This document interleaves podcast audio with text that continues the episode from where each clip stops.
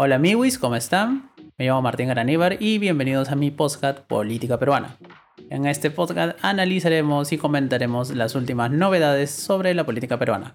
Sin más que agregar, empezamos. En el podcast del día de hoy vamos a hablar obviamente sobre el resultado de la segunda vuelta, ¿no? Esta semana que ha estado totalmente loquísima, así, pero totalmente alucinante, ha estado así, puff mi cerebro estaba a punto de explotar varias veces por todo lo que pasaba, ¿no? O sea, sale, el domingo son las elecciones, sale el resultado, ¿no? Eh, la encuesta boca de urna, Keiko primera por casi nada y la gente, wow, ya fue, ¿no? Todo eso, ¿no? Por un lado y por el otro, yes, es una democracia, sí, ¿no? Y después ya llega el conteo rápido al 100% y ahí la, la tortilla se voltea, ¿no? Se voltearon las cosas, ahí Castillo está ganando y todo, yeah, no, el fujimorismo, sí. Y los otros, no, malditos, ganó el comunismo y todo eso, ¿no? Entonces era súper, súper súper, súper, así como que, uff, súper polarizado, todo partido a la mitad. Entonces, eso sí hay que admitir, ¿no es cierto? Obviamente estas elecciones ya se venía a ver de que literalmente el candidato que ganara ganaría por un poquito más de la mitad y tendría prácticamente la mitad del país el contra, ¿no? Y estas diferencias son muy marcadas, sobre todo si vamos a, a Lima, ¿no? Donde literalmente Keiko ha arrasado con el voto, pero así literalmente arrasó con el voto. Y eso es algo obviamente que nos llamar mucho a la reflexión, ¿no? Porque Lima, Lima Metropolitana, el Callao, ¿Por qué Lima vota tan distinto al resto del país, no? O sea, en otras regiones es cierto que Keiko ha ganado, pero no ha ganado con, no ha ganado con ese nivel, o sea, de esa forma tan apabullante, ¿no? Que, que en Lima, o sea, en Lima ha ganado por casi el 70%, en otras regiones gana, sí, gana por 50 y tanto, en algunas del norte gana por un poquito más de 60, pero no, o sea, tan apabullante, ¿no? Entonces eso es algo que obviamente nos tiene que llamar a la reflexión, ¿no? Al otro lado de la moneda tenemos a Peter Castell, a Pedro Castillo, que ha ganado por una aplastante mayoría, pero así que bestia, o sea, mayorías del 70, del 80, en algunos pueblos del 100% de los votos válidos, porque en algunos pueblos del interior, sobre todo de la Sierra Sur, Castillo sacó casi todos los, bueno, mejor dicho, todos los votos válidos, porque solamente habían votos para Castillo, votos nulos, ningún voto para Keiko Fujimori, y obviamente eso fue una excusa que después trataron de utilizar para el pedido de las nulidades, ¿no? Bueno, ya. Entonces, el punto era ese, ¿no? O sea, esta, esta semana ha estado súper partida y claro, empezamos el inicio el lunes con el tema de que como no se saben los resultados y estaban contando las actas, entonces obviamente la cosa estaba para cualquiera, literalmente, ¿no? Y ahí ambos candidatos cometen, o sea, ambos candidatos realizan lo único sensato que hicieron los dos durante toda esta semana, ¿no? Que es decir, bueno muchachos, calma, hay que esperar los resultados, paciencia y buen humor, ¿no es cierto? Entonces ahí a chill. Ya a partir del martes, miércoles, que se empieza a ver ya que la cosa no va bien, porque empiezan a llegar los votos del extranjero, empiezan ya a circular los primeros fake news. Por ejemplo, el primer gran fake news que circuló durante toda la semana fue el tema del medio millón de votos del extranjero, ¿no? Y realmente, mi Wiz, yo he estado, yo vivo en el extranjero, yo soy uno de los que fueron a votar el domingo, los famosos PECs, peruanos en el exterior, yo soy uno de ellos. Entonces es como que yo decía, ¿de dónde han salido tantos números? ¿No? Mis amigos en Lima me decían, no, pero tienes que ver, mira que el viceministro de Relaciones Exteriores ha dicho que medio millón de peruanos han votado. Yo, aguanta tu coche, si lo ha dicho el viceministro no es por nada, ¿no? Pero dice que raro, generalmente vota el 25%, por ahí, ¿no? 20, 25%, eso es una elección normal. Es más, en la primera vuelta votaron como que un poco más del 25%, y dije, qué raro. Entonces, reviso, reviso una entrevista que me mandan justamente que le hacen en el canal 5 y en ningún momento, literalmente, en ningún momento de la entrevista, el viceministro dice que han ido a votar medio millón de personas. Eso es floro, floro, floro, floro, floro, floro, floro, floro, puro floro.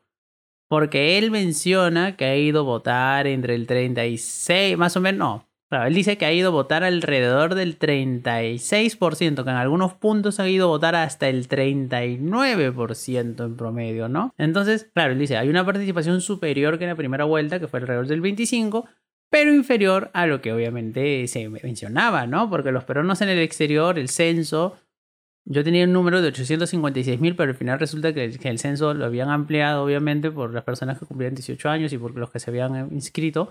Entonces es como que al final salía de que el censo electoral de los peruanos que votan en el exterior era de 940 mil personas, ¿no? Ese era el censo, o sea, los peruanos habilitados para votar en el exterior. Entonces uno dice, ah, bueno, ya, pues, ¿no? Claro, hay casi un millón de personas, eso significaría si el millón van a votar. Y una cosa, amiguis, por si acá, el voto para los peruanos que vivimos en el extranjero sigue siendo obligatorio, o sea, tenemos la obligación legal de ir a votar. La diferencia es que no pagamos multa, o sea, ah, si nosotros no vamos a votar, no hay multa que pagar. Y como muchos ya habían acá muchísimo tiempo, es como que dicen, bueno, ya, o sea, voy a votar si puedo y si no puedo no voy a votar, ¿no? Y eso fue lo que pasó, ¿no? Votó mucha más gente que en la primera vuelta sí. Insuficiente para darle el resultado. Y aparte Keiko no sacó los resultados que esperaba. Sobre todo en algunas zonas, ¿no? O sea, por ejemplo, en, en Brasil, en Sao Paulo, en, en Turín, por ejemplo, en Italia y en otras zonas, ganó el lápiz, ¿no? O, por ejemplo, las diferencias entre Peter Castell y Keiko Fujimori no eran tan amplias como se esperaba. En general, el voto extranjero obviamente favoreció harto a Keiko, ¿no? El, más o menos el 65-68%. No sé, voy a ver ahorita, justo me van a hacer recordar ahorita. ¿Cuánto es el voto de Keiko en extranjero? Justo lo voy a ver ahorita. Claro, en el extranjero Keiko sacó el 66.189%, ¿no? Los electores hábiles eran 989.000 654 y votaron 360.308 personas. Esto equivale a 36.407% de los PECs. Como les dije, ¿no? Obviamente votó gente, sí, votó más que de costumbre también. ¿Suficiente para revertir el resultado? No. ¿Y eso por qué? Muy simple, amigos. Porque el voto en Perú obviamente era mayoritario. El voto rural es más, son más de 3 millones de votos, amigos. El voto en el extranjero, en el mejor de los casos, es un millón de votos. Entonces, literalmente, uno, tendrías que arrasar en el extranjero y Keiko ha estado muy cerca de hacerlo, ¿no? 66% también es un montón de votos, obviamente, ¿no? Entonces eso obviamente le jugó a favor de Keiko, pero el voto rural obviamente le jugó en contra, ¿por qué? Porque ahí ocurrió lo contrario, o sea, sacó más de 80% en el voto rural y obviamente sacar el 80% de 3 millones de votos no va a compensar que tú saques el 66% de un millón de votos. Matemáticas simples, amigos. Y por eso es que obviamente no, eh, o sea, no le alcanzó, ¿no? Para esas diferencias. Recuerden Peter Castell tuvo más de 100.000, 120.000 votos de diferencia hasta que se empezó a contar ya masivamente el voto en el extranjero, que ahí bajó y al final ahorita estaba en creo que poco más de 50.000 votos de diferencia, ¿no? Porque al día de hoy que estoy grabando este postcat, eh, estamos todavía al 99.8, 90% de las actas contabilizadas, ¿no? Porque ya se procesaron todas las actas. Lo único que quedan son resolver 95 actas enviadas al Jurado Nacional de Elecciones y todas las y, y todas las nulidades, ¿no? Porque se han presentado un montón de nulidades, como saben, pero eso lo vamos a explicar un poquito más adelante. Y eso es lo que falta, ¿no? Pero en este momento, en este preciso momento, Peter Castell le lleva 50.938 votos de ventaja a Keiko Fujimori. Por eso es que ya hago este podcast porque el tío matemáticamente ya es presidente de la República, ¿no? Ya es presidente electo. O sea, por más que se intenten otras cosas ya.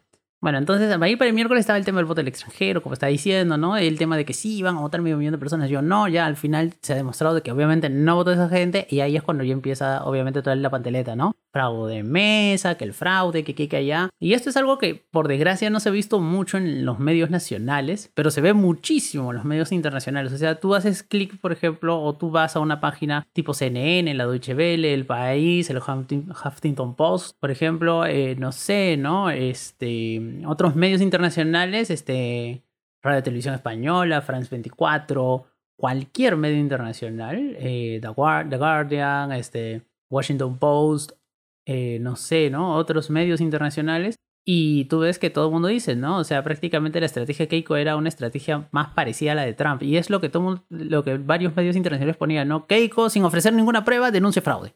Ese era más o menos el resumen del, titular que ponían, ¿no? Todos los medios internacionales, así, absolutamente todos, por lo menos los que he estado revisando, ¿no? Y es curioso, obviamente, ¿no? Ver toda esta estrategia desesperada de Keiko, ¿no? Después ya vino el tema de las nulidades, que se trataron de presentar nulidades, de que se armó todo un pool de abogados que en teoría trabajaban de manera individual, ¿no? Eran aportes individuales aunque todos usaban la mano de obra entera del estudio, los practicantes, su acceso a base de datos de RENIEC, contactos con notarías, etcétera, etcétera.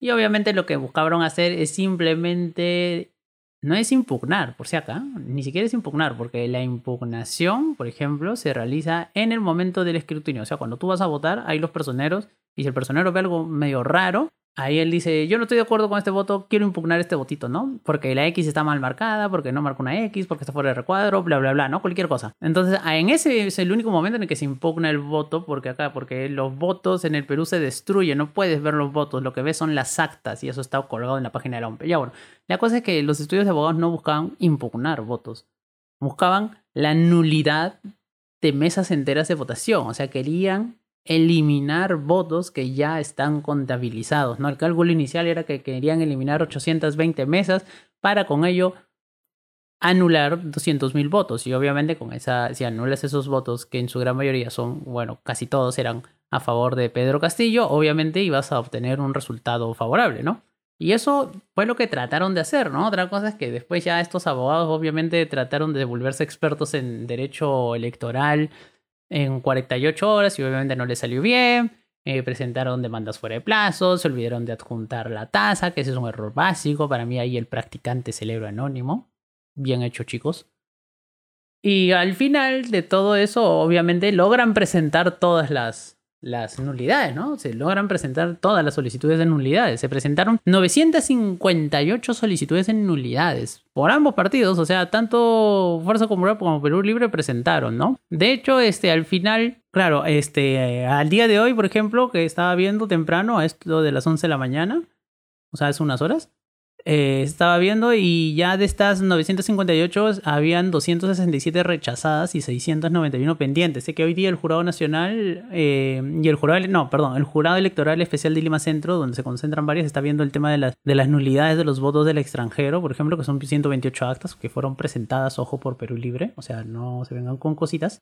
Y nada, ¿no? Eso es lo que, lo que vamos a ver ahora, ¿no? O sea, es, es para ver qué, qué cosas hay, ¿no? La gran mayoría de las nulidades son de de, Perú Libre, ¿no? Pero Fuerza Popular también ha presentado unas cuantas. Cuatro en Argentina, seis en Chile y la única mesa de Egipto, por ejemplo. No sé por qué han agarrado esas mesas, pero en fin. Bueno, y la cosa es que obviamente se tienen que resolver no las actas que están siendo observadas por el jurado, porque las actas que están siendo observadas por el jurado son pocas en realidad. De hecho, es lo único que falta contabilizar, porque ya están procesadas. Lo único que falta es que se contabilicen, que el jurado resuelva eh, las impugnaciones o las observaciones que hayan ahí y listo, ¿no? Porque las actas que se piden nulidad, recuerden que ya son actas contabilizadas, eso ya está eh, dentro de la diferencia, ¿no? Pero obviamente están rechazando la gran mayoría.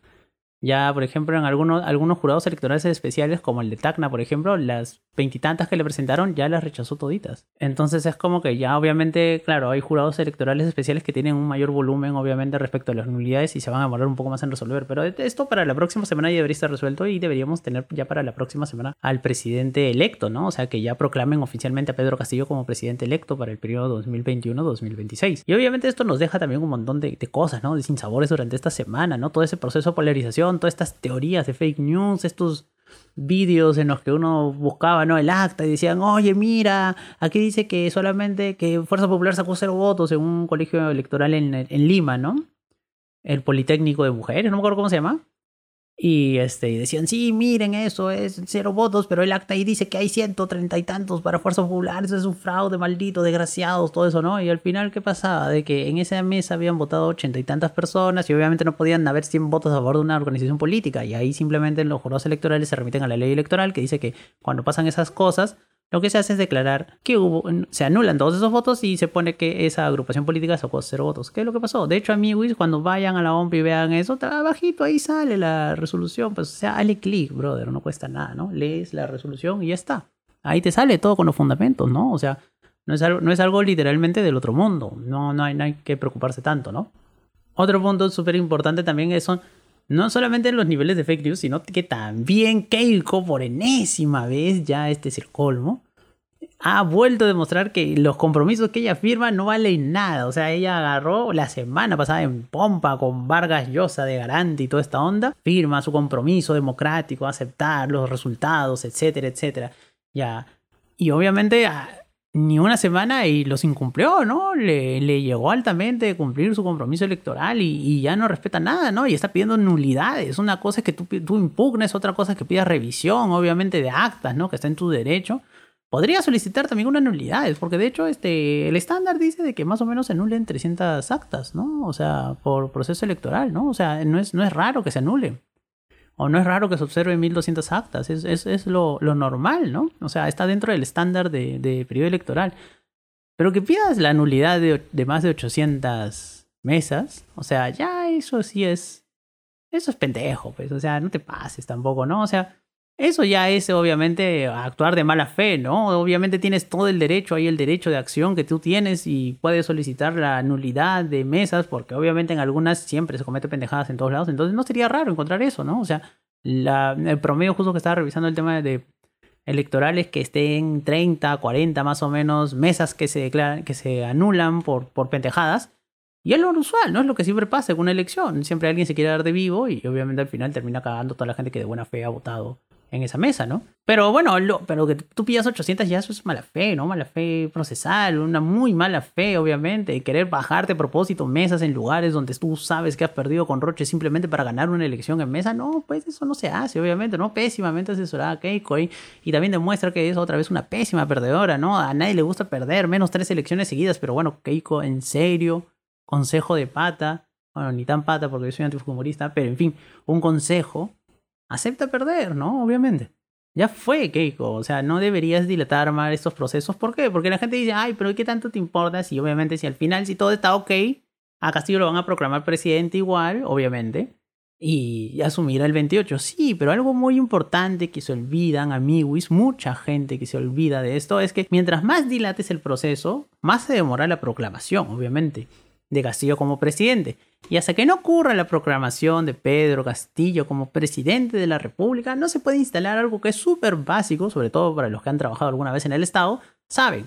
Hasta que no haya la proclamación, no se pueden instalar formalmente las comisiones de transferencia. Estas comisiones de transferencia es el ejecutivo saliente, le muestra cómo está la cosa al ejecutivo entrante. Y ahí es cuando tú vas a ver realmente qué posición va a tomar Castillo, ¿no? Porque él tiene que nombrar una comisión de transferencia, ¿no? Tiene que ver quién va a ser el encargado, por ejemplo, de temas de salud, de tema economía, de tema infraestructura, de tema medio ambiente, de tema justicia, etcétera, etcétera, ¿no? Tiene que nombrar encargados y ahí tú vas a ver a quién designa. Y esa gente, eh, los que Castillo designe, son los que van a llevar a cabo estas transferencias y son los que van a entrar en contacto de primera mano con las cosas que posiblemente haga el ejecutivo de Castillo en el futuro, ¿no? Entonces es súper importante porque mucha gente también no cree nada en Castillo. Yo también soy muy escéptico respecto a Castillo, porque dicen, no, es un títere de cerrón, todo esto, lo otro. Pero cuando se instale esa comisión es cuando vamos a ver realmente si Castillo es el que manda o es cerrón, ¿no?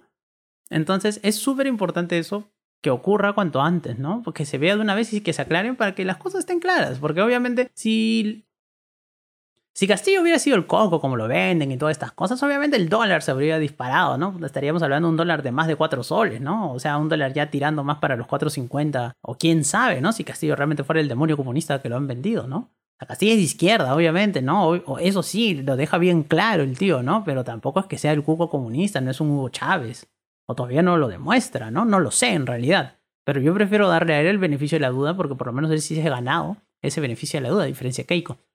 Pero volviendo al tema, si Castillo fuera tan desastroso, el dólar estaría por, los por las nubes, ¿no? Y el dólar, si bien llegó a 3.90 y pico, ha bajado un poco, se ha estabilizado, ahorita está en 3.80 y algo, y se mantiene estable, o sea, es como que el dólar, el dólar siempre es un buen indicador para ver si, si la economía o los agentes económicos, entre comillas, tienen confianza en la persona que obviamente está ahí, ¿no? Entonces, eso es un buen indicador y eso te indica de que obviamente la gente está a la espera, obviamente, ¿no? De ver qué hace Castillo. Y eso es algo importante, ¿no? Esta semana, por eso digo, ha sido súper trágica, súper intensa también en varias cosas. Por ejemplo, ayer, ¿no? O sea, cuando se vestió esto de los plazos y se dieron cuenta de que en realidad solamente, ¿cuántas eran al final? 165 actas habían sido, o sea, cientos, perdón, 165 nulidades habían sido presentadas en forma y plazo correcto y que obviamente ese resultado no iba a hacer que varíe la diferencia que tiene Castillo a favor de Keiko. Es como que la gente empezó a pitear, todo esto. Fuerza Popular formalmente le solicita al Jurado Nacional de Elecciones de que amplíe el plazo. Y la ampliación del plazo, en un primer momento, el jurado se la da. Esta información salió ayer temprano en la mañana. Y obviamente eso incendió la pradera, ¿no? Castillo se puso súper achorado, se anunciaban marchas de regiones del país que iban a venir a Lima, hay gente que se fue a marchar frente al jurado. Ya la cosa estaba muy tensa, ¿no? La gente ya denunciaba, oye, no, esto es una pendejada, todo esto aquí y allá. Y bueno, y al final, ¿qué hizo el jurado?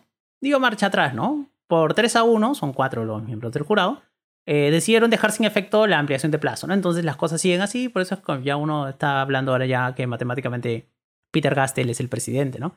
Y esto es algo también súper importante que hay que ver, ¿no? O sea, estas jugadas dilatorias, todo esto, ¿no? La estrategia de los abogados, todo esto, esto es full Trump, obviamente, ¿no? Recuerden, Trump presentó 8.000 recursos judiciales para tratar de impedir que Joe Biden sea eh, proclamado presidente de los Estados Unidos. Otra cosa es que allá en Estados Unidos, eh, entre la elección y la proclamación pasa bastante tiempo, entonces obviamente como que tenían tiempo para hacer esto. En cambio, acá en Perú no es tanto, debería ser algo mucho más rápido, o sea que se termine el conteo y ya nombras el. Bueno, proclamas el presidente. El ganador de las elecciones dicen ya, Fulanito ganó y listo, ¿no? Entonces, obviamente eso es algo súper importante, esto es una estrategia totalmente, la gente ya está súper achorada, están súper, obviamente, de ambos bandos, por si acá, de ambos bandos, o sea, esto no es cosa de tirarle barro solo a los fujimoristas y a la gente Peter Castle, ay, todos son paz de amor, no, también esa gente súper achorada, porque esos huevones también, al inicio de la semana, recuerden, también gritaban fraude, fraude, fraude, fraude, fraude, y eso no se hace, pues, causa, eso no se hace, o sea, hay que esperar las cosas que no pan del cúnico y al final ¿qué sale? Sale los resultados oficiales, la verdadera voluntad popular. ¿Y cuál es esa? Que por un por estrecho margen Peter Castell sea presidente, obviamente, ¿no? Entonces, obviamente hay que ver estas cosas bien con calma. Y cuando parecía ya de que todo era simplemente de que una de que no nos podía ir peor, viene el Congreso, obviamente, ¿no? Porque el Congreso siempre viene para meternos emoción, ¿no? Por no decir otras cosas, pero el Congreso siempre viene a meter emoción. Y obviamente el Congreso empezó a hacer de las suyas, que quiso aprobar un montón de reformas constitucionales ahora en la, en la tercera legislatura, porque la próxima semana empieza el monstruo ese que llaman cuarta legislatura ordinaria. Y obviamente trataron de aprobar un montón de cosas, ¿no? ¿Qué, trata, qué cosas trataron de aprobar? Por ejemplo, modificación de los requisitos de la cuestión de confianza, la bicameralidad, una convocatoria de asamblea constituyente y la, y la reelección de autoridades regionales y municipales, ¿no? Y obviamente esto estaba incluido en un paquete. Estas son como que las más importantes de un paquete amplio de, reformas constitucionales que querían aprobar el caballazo, ¿no? Lo bueno es que al final, entre tanto Dimi, Direte y Mecha, así, ¿no? Como que diciendo acá parado sin pueblo y declaraciones de Sagasti, obviamente hablando en contra de esto. Y un intento, por enésima vez, de vacancia contra Sagasti, que al final no terminó en nada, como todos los intentos de vacancia de Sagasti. Y al final, obviamente, esto terminó en nada, ¿no? Este, lo de la cuestión de confianza no alcanzó los votos necesarios, entonces ya no lo van a poder aprobar. Se tendría que aprobar en referéndum y obviamente en referéndum esta vaina no va a pasar. Lo de la marilidad igual, lo de la reelección de, congresistas igual, perdón, la reelección de autoridades municipales y regionales también se cayó, entonces ya, y no, ahí Lord Acuña, por ejemplo, fue muy vivo y era el toque, no vio eso y dijo, bueno muchachos, yo quito el apoyo, ¿no? Los congresistas de APP que eran de entre los más achorados al final, obedeciendo lo que dice Lord Acuña, dejaron de apoyar esas cosas, ¿no? Y obviamente ahí te das cuenta, el Congreso siempre puede cagarla más, ¿no? Siempre nos puede poner ese picante que se falta Ah, de emoción que falta siempre en una semana ya de por sí cargada e intensa, ¿no? Entonces este congreso, como siempre, nunca le tuve fe y me han demostrado de que nunca les voy a tener fe, por lo menos este parlamento. No, el próximo tampoco le tengo nada de fe, pero ojalá me equivoque, ojalá me equivoque, ¿no? Y así como yo espero, ojalá equivocarme respecto al desempeño del próximo congreso que está por entrar, también espero que ustedes, lo tan, sean tanto si han votado por, por Keiko, por no, o que votaron por Castillo no, esperemos todos realmente de que el próximo presidente, que va a ser Pedro Castillo, este, haga bien las cosas, ¿no? O sea, de todo corazón queremos que lo haga bien, ¿no? Porque si lo hace mal, nos cagamos todos, obviamente, ¿no? Y eso es importante, ¿no? O sea, nadie conscientemente puede desearle a alguien que vaya mal, ¿no? O sea, un presidente que le vaya mal a propósito. Eso ya es ser miserable, por así decirlo, ¿no? O ser muy mala leche, muy mala onda, muy mala persona, ¿no? Que feo tu corazón. Pero obviamente no puedes pedirle eso, ¿no? No puedes desear eso a un presidente que está por entrar, no que lo haga mal, ¿no? Para tener tu, que, tu autoridad moral de decir, ay, se los dije, ¿no? Que se jodan, yo les dije, ¿no? Ustedes babosos ahí que votaron por él. No, pues así no, no es eso, ¿no? Obviamente, ¿no? Si hubiera ganado Keiko, yo hubiera dicho lo mismo, ¿no? Ojalá que Keiko me demuestre de que yo estaba equivocado y de que haga un buen gobierno. Pero al parecer por su actuación ha demostrado de que todos los temores que yo tenía respecto a Keiko y que no le creía nada a la perinaca respecto a sus compromisos eran ciertos, ¿no? O sea, por desgracia, confirmo que todos los temores que tenía eran ciertos. ¿No? Digo por desgracia, ¿por qué? Porque no está bien que esté haciendo la pataleta, porque es una pataleta literalmente lo que está haciendo ahora, ¿no? Eso no está bien, no está bien, no, no, no, no, no no está bien.